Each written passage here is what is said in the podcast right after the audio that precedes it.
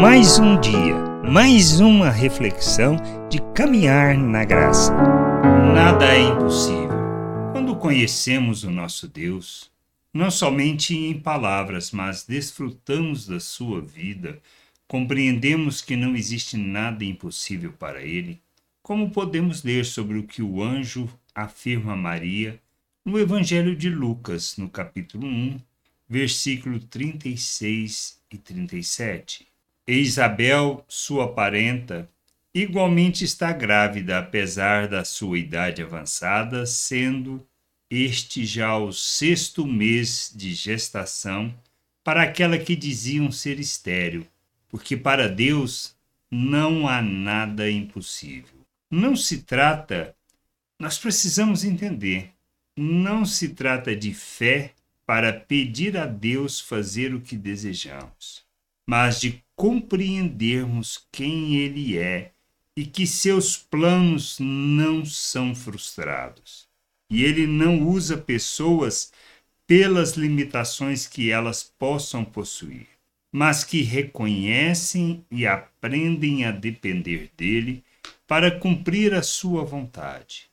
Ele nos chama independente de nossas limitações, pois ele nos capacita e nos prepara e usa e usa em nossas vidas do seu poder para que possamos cumprir a sua vontade.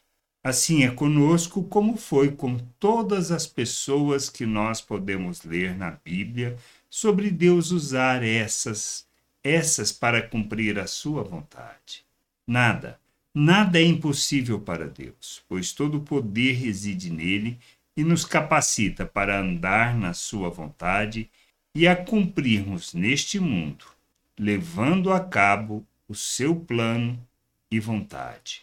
Que a gente possa ter este entendimento, que possamos buscar conhecimento de nosso Deus e compreendermos o seu operar, a sua maneira como nos chama e como nos capacita para cumprirmos seu querer.